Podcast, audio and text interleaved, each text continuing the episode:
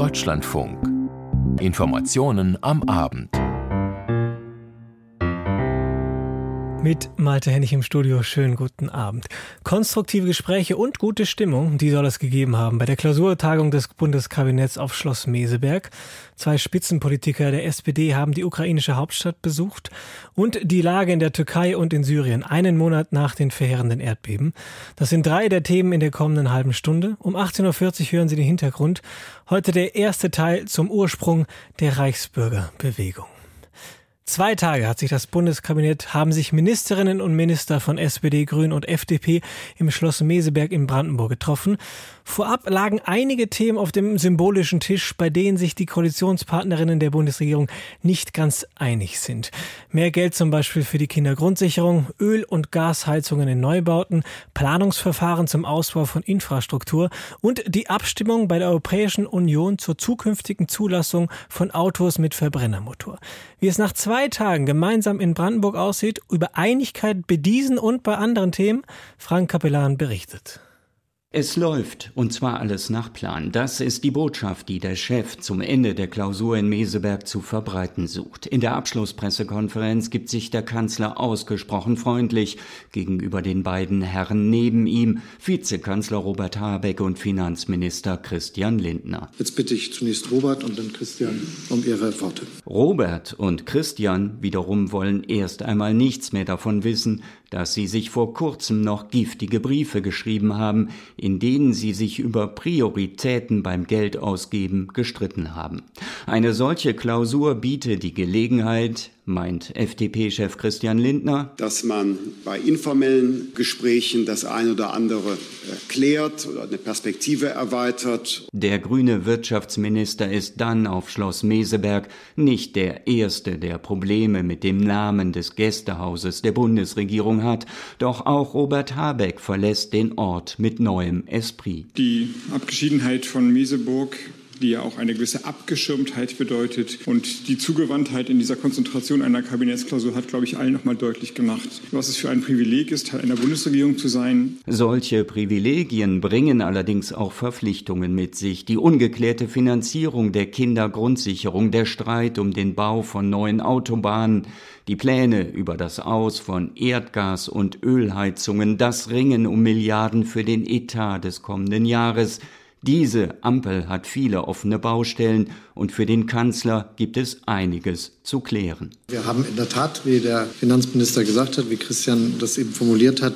Zeit gehabt, auch Sachen informell miteinander zu besprechen. Konkret will Olaf Scholz allerdings nicht werden, aber der Kanzler setzt alles daran, dem Eindruck entgegenzutreten, es laufe nun gar nichts mehr rund in seiner Koalition. Das, was hier stattgefunden hat, ist ein sehr fühlbares Unterhaken. Dass Deutschlands freie Demokraten gerade das EU-weite Aus für den Verbrennermotor gekippt haben, hat bei den informellen Gesprächen zwar eine Rolle gespielt, doch ein Kompromiss ist in der Kontroverse um die E-Fuels nicht in Sicht. Meine Intention war immer, nichts aufzuhalten, sondern dafür zu sorgen, dass wir eine gute Regulierung bekommen. Und die ist nach meiner Überzeugung nur dann gegeben, wenn sie technologieoffen bleibt. Betont Verkehrsminister Volker Wissing von der FDP und sein Parteichef Christian Lindner unterstreicht noch einmal, er erwarte ein klares Signal der EU-Kommission, denn gegenwärtig gibt es keine Rechtssicherheit, dass tatsächlich auch nach 2035 Fahrzeuge mit äh, Otto- oder Dieselmotor zugelassen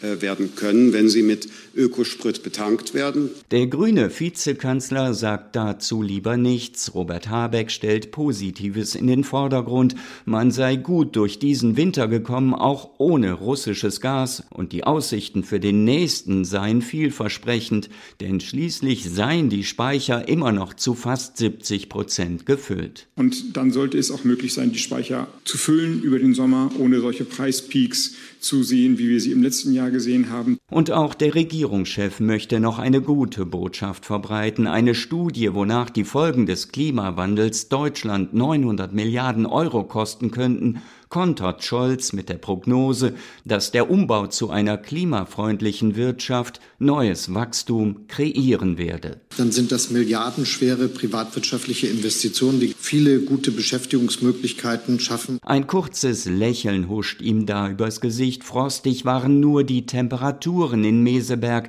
bekräftigt der Kanzler. Es hatte sogar noch einmal geschneit, und wer weiß, vielleicht hat auch das dazu beigetragen, dass sie sich am Ende doch besser verstanden haben, als ihnen gemeinhin unterstellt wird. Also ich habe einen Schneeball geworfen, aber wie sich das für einen Bundeskanzler gehört, auf niemanden. Und Themen, die auf dieser Klausurtagung des Bundeskabinetts besprochen worden sind, sie hängen auch mit politischen Reaktionen auf das sich verändernde Klima zusammen.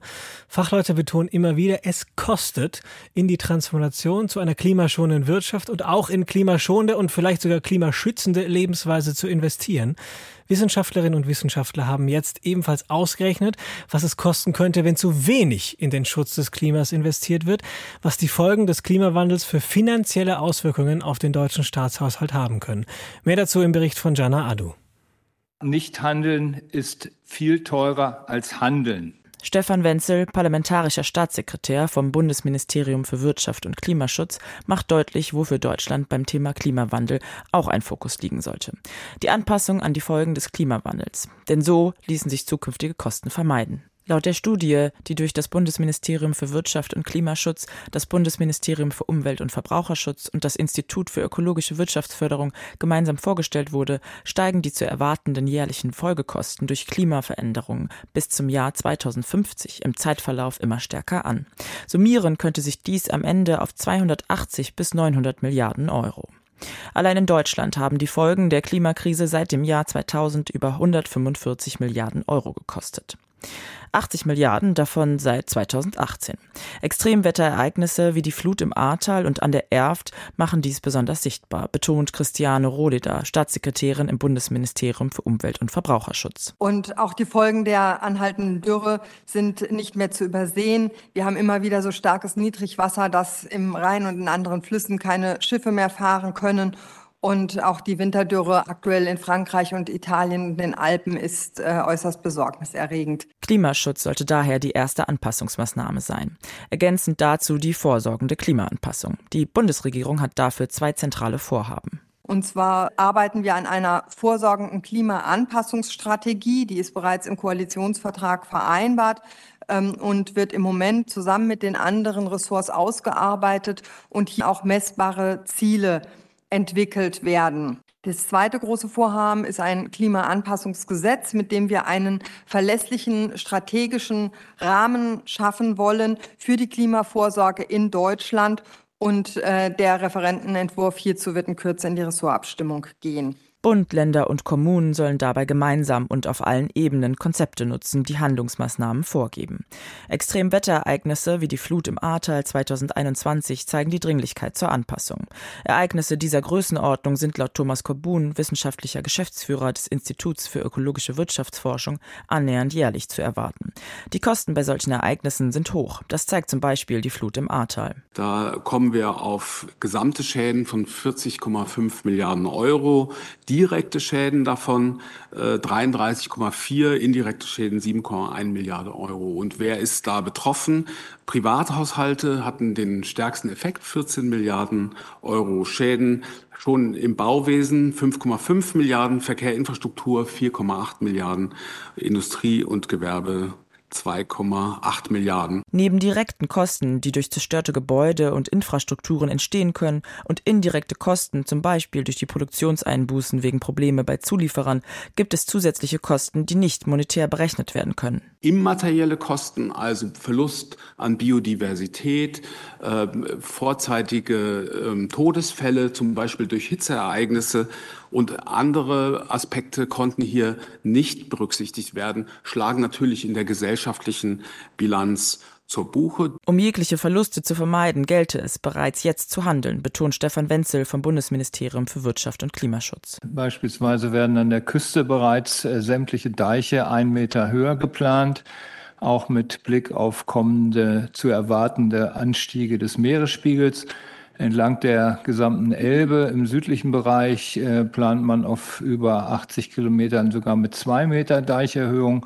Das ist eine sehr teure Infrastruktur. So ein Bauprogramm dauert 30 Jahre und das kann man nicht wiederholen oder nicht endlos wiederholen. Äh, oder auch die Kanalisation, die sich bei jedem Starkregenereignis sehr schnell als überfordert zeigt. Oder der Querschnitt von Brücken, äh, auch für Starkregenereignisse. In diese Bereiche sollte bereits heute investiert werden mit Blick auf zukünftige und sich häufende Ereignisse durch den Klimawandel. In der Nacht hat es in der Ukraine Berichten zufolge weiterhin Angriffe mit Drohnen und Raketen gegeben. Im östlichen Teil des Landes zum Beispiel sollen in der Stadt Kramatorsk Wohnhäuser beschädigt und eine Schule zerstört worden sein. Auch in der Stadt Bachmut gibt es wohl weiterhin heftige Kämpfe. Sowohl von russischer Seite als auch von ukrainischer gibt es Meldungen von Toten und von Munitionsmangel infolge der Kämpfe in Bachmut. In der Hauptstadt Kiew scheint es heute vergleichsweise ruhig gewesen zu sein. Ein Umstand, den SPD-Chef Lars Klingbeil und SPD-Fraktionsvorsitzende Rolf Mützelich wohl begrüßt haben. Die beiden waren heute nämlich zu Gesprächen in der ukrainischen Hauptstadt zu Besuch. Andrea Beer berichtet. SPD-Co-Chef Lars Klingbeil und der Fraktionsvorsitzende der Partei im Bundestag Rolf Mützenich führten unter anderem Gespräche mit Vertretern des Parlaments und Regierungschef Dennis Schmihal sowie Außenminister Dmitro Kuleba. Dieser wertete den Besuch als politisch wichtiges Zeichen der Unterstützung durch Deutschland und die Sozialdemokratische Partei. Man habe einige Punkte besprochen, bei denen der Bundestag eine wichtige Rolle spielen könne, so Kuleba. Das beinhaltet Waffenlieferungen von Deutschland an die Ukraine. Und hier geht es mir vor allem um Artilleriemunition. Aber auch die Strafverfolgung von Angehörigen der russischen Armee, die in der Ukraine Kriegsverbrechen begehen. Und hier habe ich auch die Rolle Deutschlands hervorgehoben beim Schaffen eines Sondertribunals für die Strafverfolgung russischer Aggression. Ihre Reise in die Ukraine sei ein Signal, um zu zeigen, dass Deutschlands Unterstützung für die Ukraine weitergehe, so SPD-Co Chef Lars Klingbeil. Das eine ist in der Tat die Frage der Munition. Deutschland kann einen wichtigen Beitrag dazu leisten, wenn wir schneller werden in der Produktion von Munition. Die wird hier in der Ukraine dringend gebraucht, sowohl in der Abwehr von Raketenangriffen, beispielsweise bei Iris-T, aber eben auch wenn es darum geht, sich äh, selbst zu verteidigen gegen die russische Aggression. Alle hätten sich zudem vorgenommen, dass die zugesagten Leopard 2 Panzer im März in die Ukraine kommen würden. Auf der gemeinsamen Pressekonferenz der beiden mit Außenminister Kuleba ergänzte SPD-Fraktionschef Rolf Mützenich. Wir haben sehr stark äh, neben den Dingen, äh, die Lars Klingbeil jetzt gesagt hat, natürlich auch über humanitäre Hilfe gesprochen, über wirtschaftlichen Wiederaufbau in der Zukunft. Ich finde, diese Fragen dürfen nicht außer Acht bleiben. Stunden zuvor hatten in Kiew die Sirenen geheult. Mal wieder. Rund zweieinhalb Stunden nachdem die Delegation am Morgen aus dem Sonderzug gestiegen war, der sie in rund zehn Stunden vom polnischen Przemyschl nach Kiew gebracht hatte. Für beide war es der erste Ukraine-Besuch seit der russischen Großinvasion vor gut einem Jahr.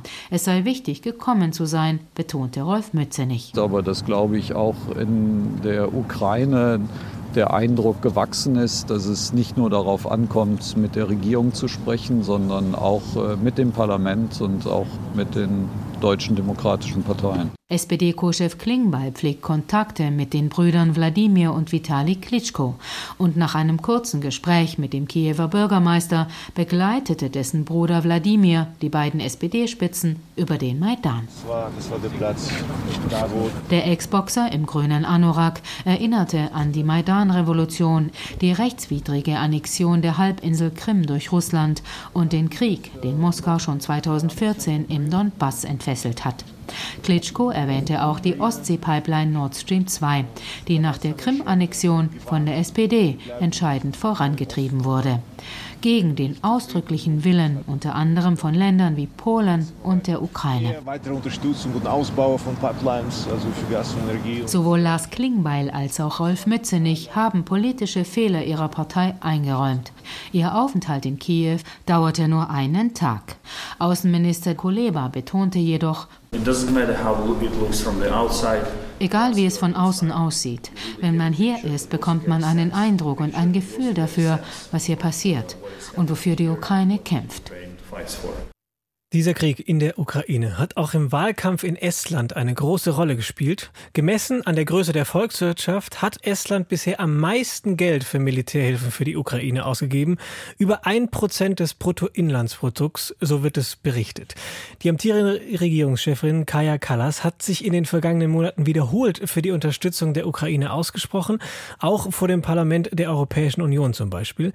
Bei der Wahl gestern zum Parlament in Estland ist ihre Partei wieder stärkste Kraft geworden geworden. Peter Sawicki berichtet. Es war bereits nach 23 Uhr Ortszeit. Im noblen Hotel Radisson im Zentrum Tallinns hatten Mitglieder der regierenden liberalen Reformpartei ungeduldig auf ihre Smartphones geblickt, als schließlich Jubel aufbrandete.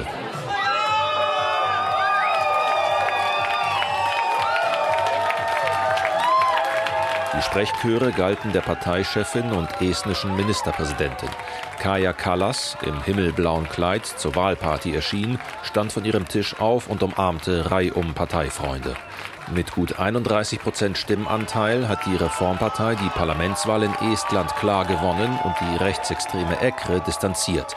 Kallas selbst reagierte emotional. Nun, wie es scheint, haben die Wähler gesprochen.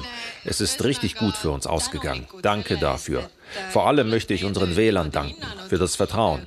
Alle unsere Kandidaten haben tolle Arbeit geleistet. Niemand erreicht so etwas allein.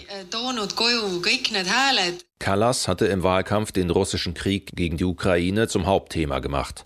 Nicht wenige Estinnen und Esten sorgen sich vor einem potenziellen Überfall des Nachbarn auch auf ihr Land. Kallas wirbt seit jeher für eine maximale militärische Unterstützung der Ukraine, damit das Land sämtliche von Moskau besetzte Gebiete zurückerobern kann, auch um der eigenen Sicherheit willen. Außenpolitiker Marco Mickelson sah darin den Hauptgrund für den Wahlsieg. Die Menschen in Estland haben eine klare Wahl getroffen. Das Thema Sicherheit hat den Ausschlag gegeben. Es liegt den Menschen hier am nächsten, wenn die Zeiten turbulent sind. Und Kajas Führungsrolle auf internationaler Ebene hat sich ausgezahlt.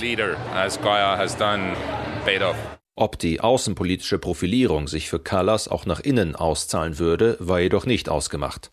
Umfragen hatten keinen so deutlichen Wahlsieg vorhergesagt. Callas wurde teilweise vorgeworfen, soziale Themen infolge einer exorbitanten Inflation zu vernachlässigen. In der Partei herrschte leichte Nervosität. Umso größer war die Erleichterung auch bei Signe Riisalo, bisherige Sozialministerin Estlands. Ich habe einen Sieg von uns erwartet, uh, aber ehrlich gesagt nicht in diesem Ausmaß. Wir haben nun seit zwei Jahren eine Ministerpräsidentin. Davor hatten wir eine Staatschefin und zuletzt auch viele Frauen als Ministerinnen. Ich denke, auch das hat den Charakter unserer Politik geprägt. Mit einem Fokus auf gestiegene Lebenshaltungskosten, weniger Waffen für die Ukraine und einer Anti-Flüchtlingsrhetorik hatte ECRE-Chef Martin Helme punkten wollen.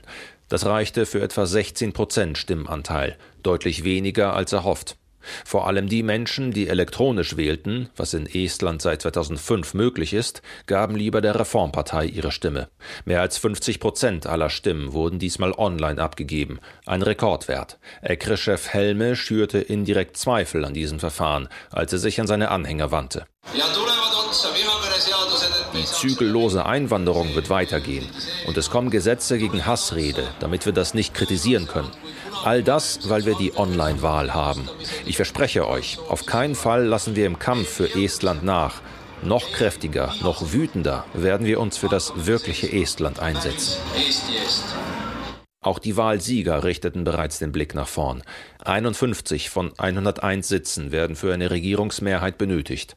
Die Reformpartei könnte laut Kommentatoren etwa mit Sozialdemokraten und der neu ins Parlament eingezogenen liberalen Partei Estland 200 eine stabile Koalition von ca. 60 Sitzen bilden. Schon am Montag könnte der Weg für Sondierungen geebnet werden. Zumindest eine Kontinuität, so Außenexperte Marco Mickelson, werde es mit der neuen Regierung in jedem Fall geben. Ich weiß, dass viele meiner Freunde in der Ukraine hierher geschaut haben. Estland wird seinen Kurs als aktiver Unterstützer der Ukraine fortsetzen. Es ist eine Wahl, die schon etwas länger her ist, aber Sie erinnern sich wohl daran. Nachdem der belarussische Präsident Lukaschenka im Sommer 2020 wiedergewählt worden ist, hat es in Belarus viele Proteste gegen ihn und gegen das Wahlergebnis gegeben. Die Rechtmäßigkeit der Wahl ist auch international angezweifelt worden. Die Proteste im Land haben mehrere Monate angehalten, sind aber von Sicherheitskräften immer wieder mit Gewalt und Repressionen unterdrückt worden. Oppositionelle haben daraufhin Belarus verlassen. Im Land wird bis heute versucht, sie einzuschüchtern und auch juristisch anzugreifen. Jetzt wurde die ehemalige Präsidentschaftskandidatin Svetlana Tichanowskaja in Abwesenheit zu einer langen Haftstrafe verurteilt. Einzelheiten dazu von Stefan Lag. Die ehemalige belarussische Präsidentschaftskandidatin Tichanowskaja ist zusammen mit vier weiteren Oppositionellen von einem Gericht in Minsk in Abwesenheit zu langjährigen Haftstrafen verurteilt worden. Tichanowskaja, die im Exil in Litauen lebt, wurde zu 15 Jahren Gefängnis verurteilt. Ihr Vertrauter Latuschko erhielt 18 Jahre Lagerhaft unter verschärften Bedingungen, drei weitere Angeklagte jeweils zwölf Jahre Haft. Ihnen war unter anderem die Gründung einer extremistischen Organisation und Verschwörung zur verfassungswidrigen Ergreifung der Macht zur Last gelegt worden. Tichanowskaja war im August 2020 bei den belarussischen Präsidentschaftswahlen gegen Machthaber Lukaschenko angetreten und hatte nach offiziellen Angaben etwas über 10 Prozent der Stimmen erhalten, während Lukaschenko mit über 80 Prozent der Stimmen zum Wahlsieger erklärt worden war. Die Abstimmung war von massiven Fälschungsvorwürfen überschattet.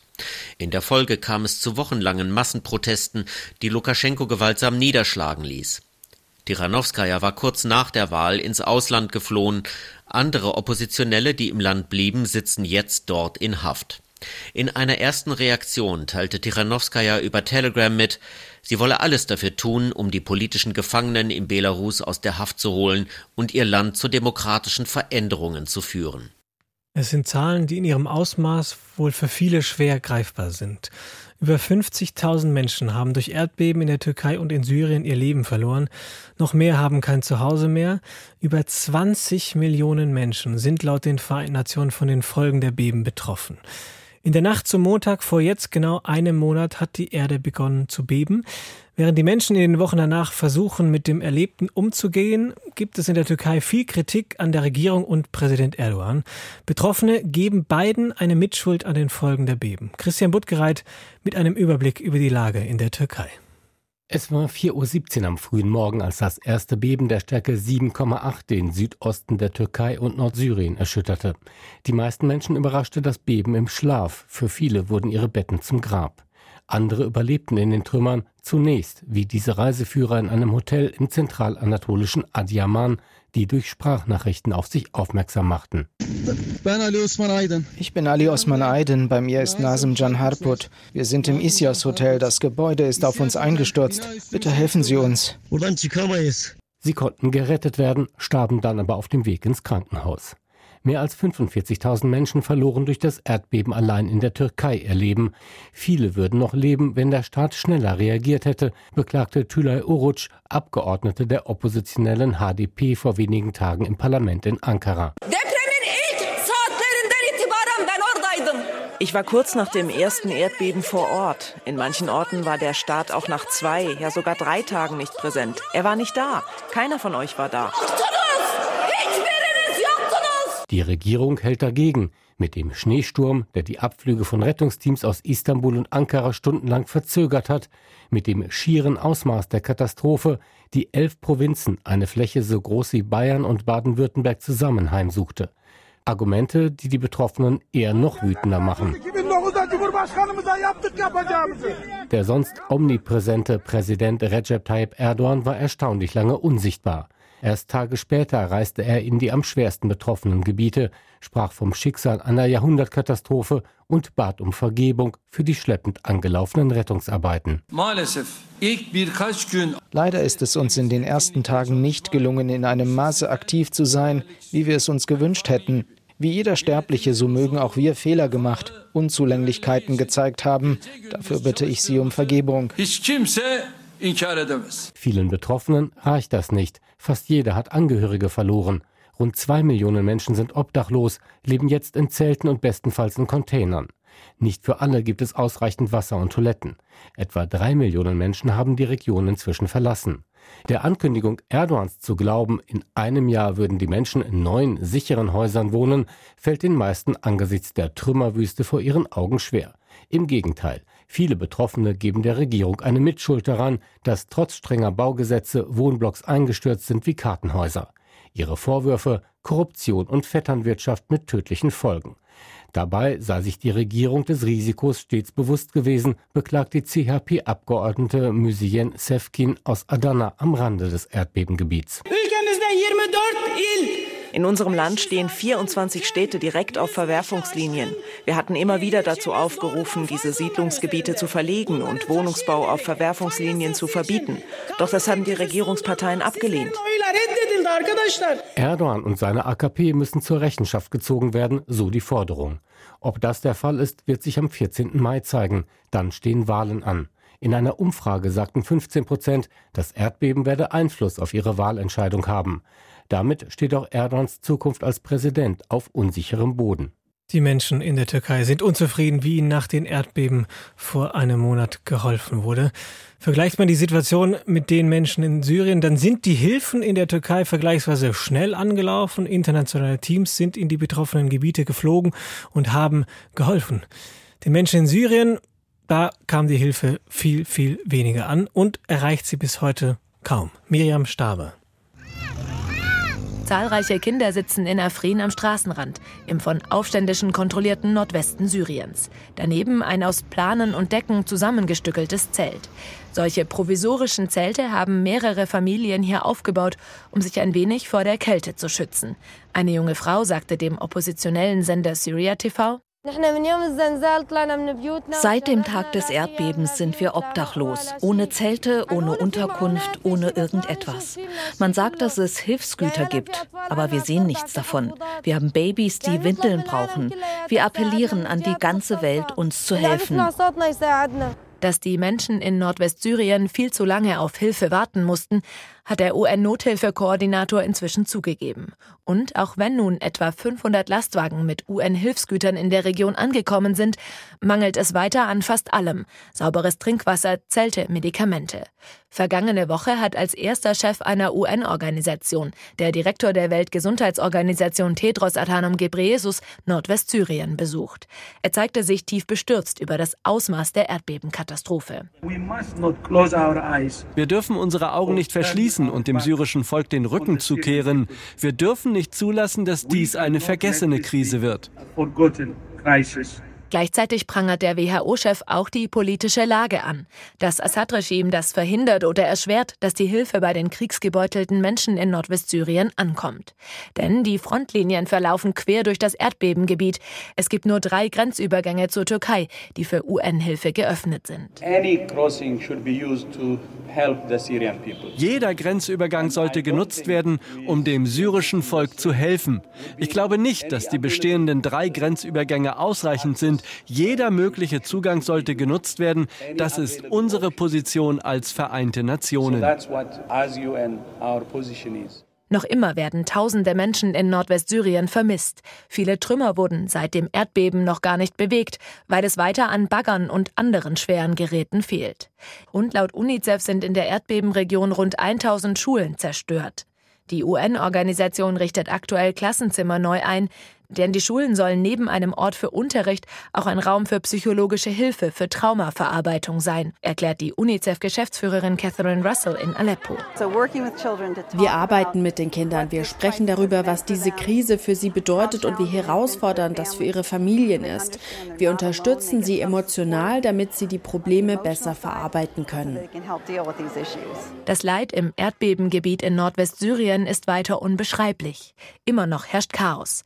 Die Sorge, dass sich Krankheiten wie Cholera weiter ausbreiten, wächst. Eine weitere Gefahr Landminen. Nach dem Erdbeben haben tausende Menschen Hals über Kopf ein neues Zuhause gesucht, einfach irgendwo ein Zelt aufgestellt, auch in Gebieten, die durch den jahrelangen Krieg vermint sind, erzählt ein Familienvater. Die größte Gefahr ist, dass eins unserer Kinder gegen einen Sprengkörper, gegen Überbleibsel des Krieges stößt, sei es eine Landmine, eine Bombe oder ähnliches. Das ist gefährlich. In Nordwestsyrien ist ein Monat nach dem verheerenden Erdbeben an Wiederaufbau oder gar Alltag noch nicht zu denken. Die Nothilfe steht erst am Anfang, ist gerade mal angelaufen. Das war der Bericht von Miriam Stabe über die Situation in Syrien in den Gebieten, die von den Erdbeben betroffen sind. Und das waren die Informationen am Abend für heute. Ihnen bis hierhin vielen Dank fürs Zuhören. Ab 19.05 Uhr empfehle ich Ihnen noch unsere Kommentare, unter anderem zur Klausurtagung bzw. zu den Ergebnissen der Klausurtagung des Bundeskabinetts. Bis dahin haben Sie einen schönen Abend.